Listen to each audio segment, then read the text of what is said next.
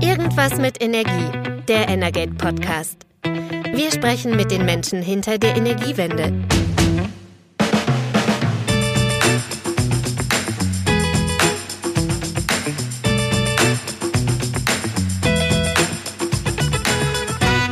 Herzlich willkommen zu Irgendwas mit Energie, dem Energate Podcast. Heute Folge 4. Mein Name ist Christian Selus, ich bin Chefredakteur bei Energate.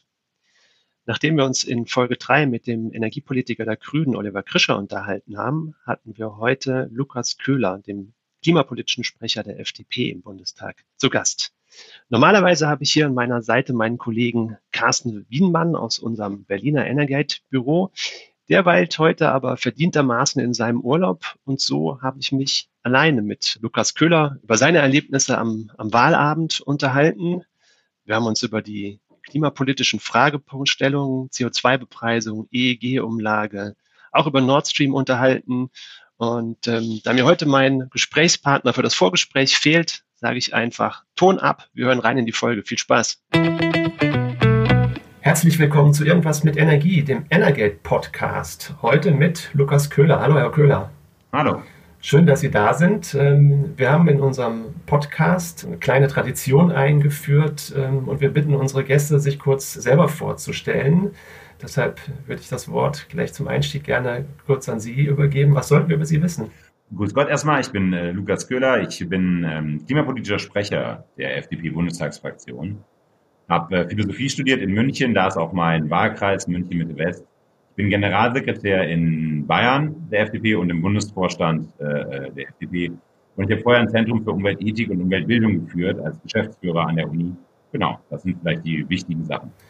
Das war dann auch sozusagen in Ihrem Lebenslauf der Schlüssel, um zur Klimapolitik zu kommen? Genau.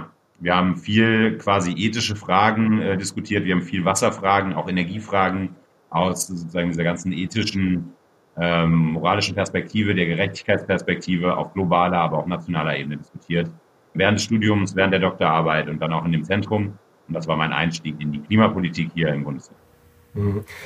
Ähm, seit 2017 sind Sie für die FDP im Bundestag, jetzt wiedergewählt. Wo haben Sie denn den Wahlabend verbracht?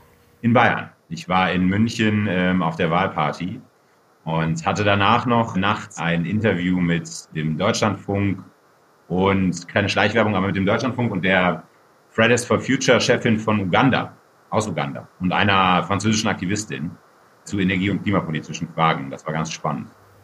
Okay, zu nächtlicher Zeit. Haben Sie vorher schon ein bisschen gefeiert, oder? Genau, also gefeiert, ja, allerdings äh, unalkoholisch, weil äh, man will ja dann doch fit sein. Mhm, okay. Vielleicht äh, gucken wir trotzdem auf den Moment, ähm, als Sie das erste Mal von den Ergebnissen gehört haben. Wie war Ihre Reaktion? Ich habe mich natürlich sehr gefreut. Die FDP äh, hat es geschafft, und das ist äh, historisch einmalig, zweimal hintereinander zweistellig zu werden. Und das ist für uns natürlich ein großartiger Erfolg. Auch in Bayern ist es sehr, sehr gut gelaufen. Wir haben zwei neue Abgeordnete dazu gewinnen können. Das freut mich. Ähm, und es hat mich auch gefreut zu sehen, dass jetzt äh, eine, eine neue Regierung ohne die FDP nicht möglich war. Das war ja eins unserer Ziele. Bis auf eine große Koalition, aber ich sag mal, die Chancen standen, glaube ich, schon immer schlecht, dass es nochmal eine, eine Weiterführung dieser alten Bundesregierung gibt. Und deswegen waren wir da sehr happy. Oder war ich auch persönlich sehr happy. Sie gehören ja zur jungen Garde im Bundestag. Das kann man ja, glaube ich, durchaus so sagen. Und ähm, wenn wir auf die Wahlergebnisse jetzt gucken, haben wir doch auch festgestellt, die FDP hat gerade auch bei den jungen Wählern extrem gut abgeschnitten. Hat Sie das auch überrascht? Nein, das hat mich gar nicht überrascht, äh, weil ich habe ja Wahlkampf gemacht und im Wahlkampf hat man schon gesehen, dass viele junge Leute sich für uns interessieren. Und ich sehe ja auch die Zahlen, äh, die Mitgliederstatistiken und sehe, wie viele Neumitglieder, wir haben einen unglaublichen Neumitgliedergewinn in den letzten Jahren gehabt. Und äh, da sieht man auch, dass da eben viele junge Leute dabei sind. Und man hat auch mitgekriegt, dass viele junge Leute sich für die Themen, die wir im Wahlkampf positioniert haben, Digitalisierung, Wirtschaft, Aufstiegsversprechen, aber auch Klimaschutz interessieren.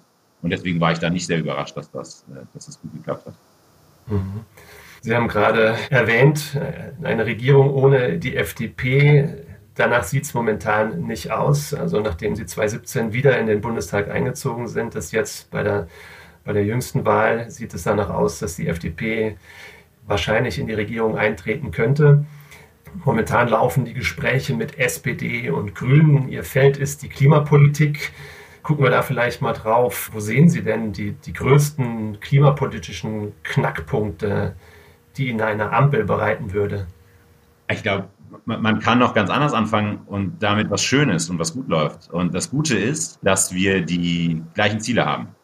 Wir sind klar alle drei dazu committed, den 1,5 Grad Pfad einzuhalten und dafür zu sorgen, dass in den nächsten vier Jahren all das passiert, was wir dafür brauchen. Das ist eine doch recht große Menge. Ich glaube, Unterschied ist ganz klar dem Staatsverständnis. Ne? Welche Rolle nimmt zum Beispiel eine CO2-Bepreisung versus Ordnungsrecht ein? Welche Rolle soll der Staat spielen und wie achten wir eigentlich auf die Klimaschutzarchitektur? Und das sind Herausforderungen, vor denen wir jetzt stehen. Die müssen ausverhandelt werden. Ich glaube, da kann man Gemeinsamkeiten finden. Aber das ist natürlich, da merkt man schon, dass es ein, eine, eine, sagen wir mal, größere Bandbreite gibt. Mhm. Gehen wir vielleicht mal in das Thema gerade CO2-Bepreisung rein, weil die sagen, die Ziele sind, sind gleich. Also das ist mittlerweile ja Konsens. CO2-Reduktion ist auf jeden Fall das Ziel. Das ist der Pfad, den alle einschlagen müssen bis irgendwann zur Klimaneutralität. Trotzdem war die FDP mit dem Weg, den die Vorgängerregierung jetzt eingeschlagen hat, bei der CO2-Bepreisung ja auch nicht ganz einverstanden. Sie haben dagegen geklagt. Was wäre Ihre Vorstellung? Aus Sicht der FDP ist ein, das Ziel, ein einheitlicher CO2-Preis zu haben. Äh, ein Emissionshandel mit einem klaren Cap, das ausgerichtet ist auf das 1,5 Grad Ziel, das absinkt jährlich, um das auch umzusetzen und dann einen Preis über alle Sektoren hinweg. Erstmal äh, mit der Integration von Verkehr und Wärme in den EU ETS, dann mittelfristig auch die Landwirtschaft. Das ist noch so ein bisschen komplizierter. Das macht man, glaube ich, in einem, besser in einem zweiten Schritt. Wir können auch auf, auf nationaler Ebene mit dem, mit dem Brennstoffemissionshandelsgesetz schon relativ viel machen, was in so eine Richtung gehen würde. Aber das ist äh, dann Frage der Koalitionsverhandlungen, wie das dann ausgestaltet werden muss. Mhm. Aber vielleicht, um es auch nochmal für den einen oder anderen Hörer oder die Hörerin auch klar zu machen, wir haben im Prinzip ja heute ein, ein Emissionshandelssystem auf europäischer Ebene, das vor allem den Stromsektor adressiert und wir haben auf nationaler Ebene ein neues ähm, Emissionshandelssystem oder eine CO2-Bepreisung für die Sektoren Wärme und Verkehr und, und Ihr Bild wäre eigentlich, das auf europäischer Ebene zusammenzuführen. Genau, also das ist das Ziel, aber man kann in Deutschland damit starten. Also wir sind nicht, wir sind nicht der Meinung, dass wir warten müssen, bis Europa soweit ist. Wobei auch da man ja sagen muss, mit dem Fit for 55 Programm, also dem neuen Programm der EU, um den Green Deal umzusetzen, da gibt es ja schon genau diese Diskussion, wie man ein einheitliches System bauen kann, ob man über einen ETS 2 geht und wie der Weg aussieht. Und genau, unser Ziel ist es, das ist auch kein Selbstzweck. Also wir wollen nicht eine CO2-Bepreisung, weil wir CO2-Bepreisung so toll finden, wir wollen nicht einen Emissionshandel mit einem Captain-Trade-System, weil wir das so toll finden, sondern der Emissionshandel 1 hat bewiesen, dass er funktioniert, dass er sein Ziel immer exakt erreicht.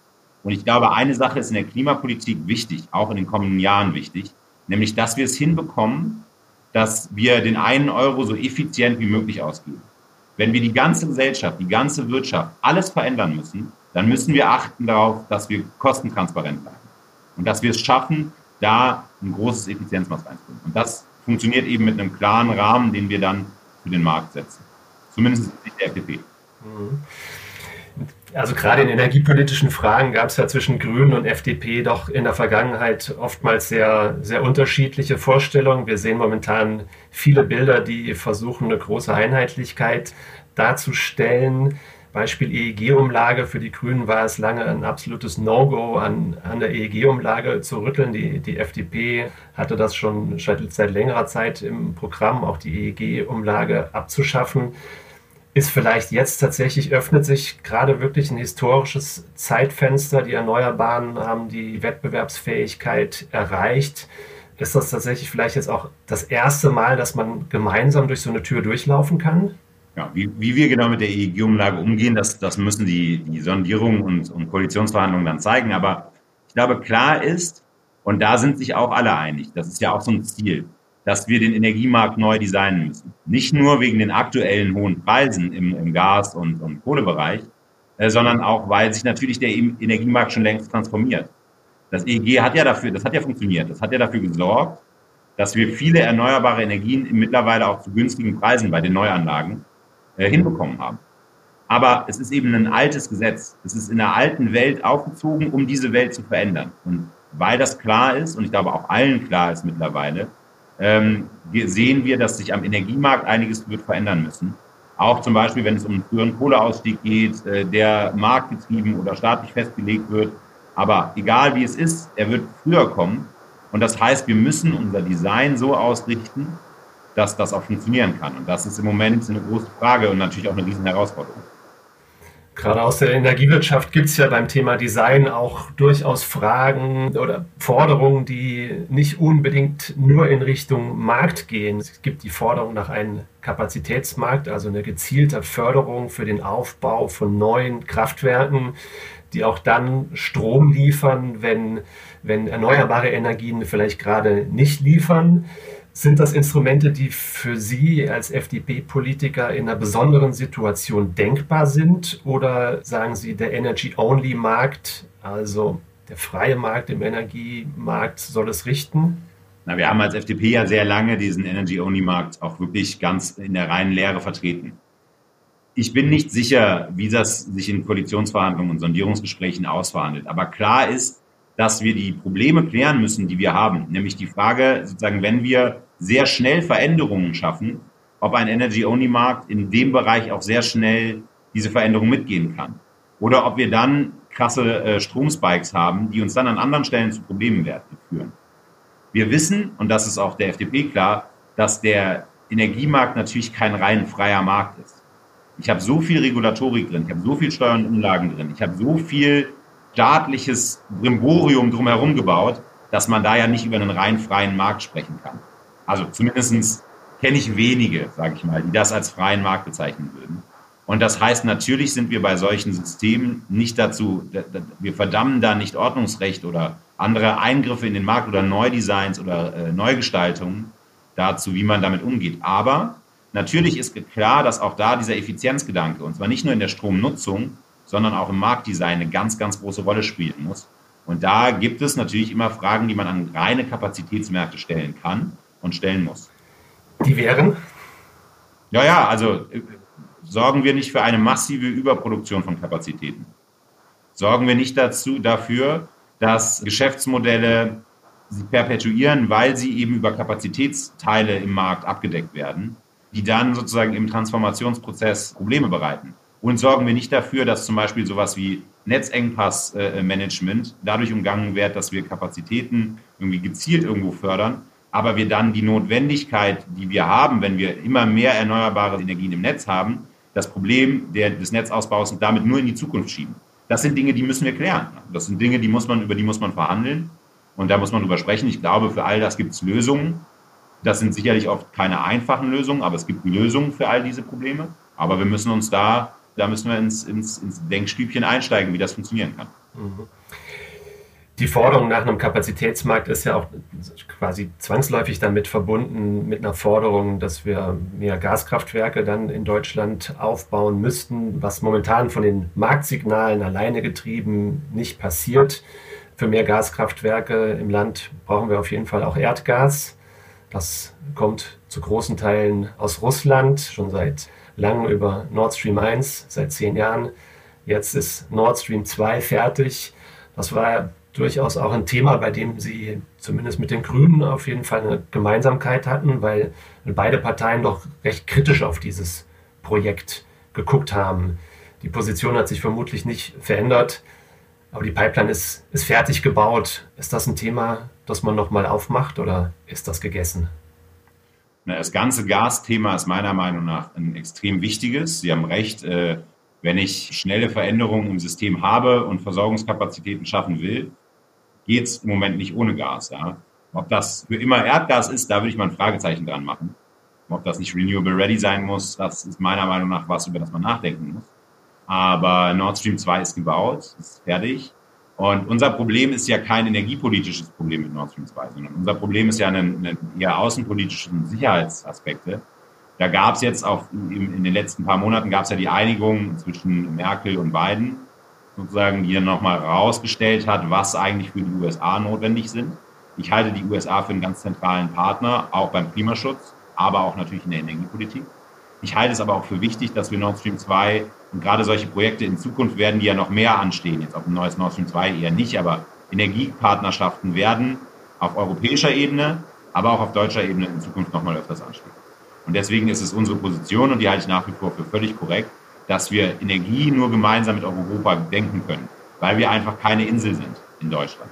Und deswegen ist es zentral, dass wir Steuerungselemente suchen und finden, die gemeinsam mit der EU funktionieren und dass solche Projekte auch nur gemeinsam ausgestellt werden. Nord Stream 2 ist die Situation so, dass wir das feststehen haben. Wir haben im Wahlkampf ein Moratorium für die Nutzung vorgeschlagen, weil sich Russland bewegen muss äh, bei einigen auch menschenrechtlichen Fragen. Das kann man nicht, das kann man nicht voneinander trennen. Aber wie das genau ausgestaltet werden wird, das wird sich sicherlich auch, das wird sich in den Koalitionsverhandlungen dann zeigen. Die SPD hat da ja eine etwas andere Position. Mhm. Jetzt ist natürlich momentan auch die Situation an den Handelsmärkten so, dass auch nicht gerade der Zeitpunkt für ein, für ein anhaltendes Moratorium da zu sein scheint, weil wir doch eine extreme Explosion der Gaspreise sehen momentan.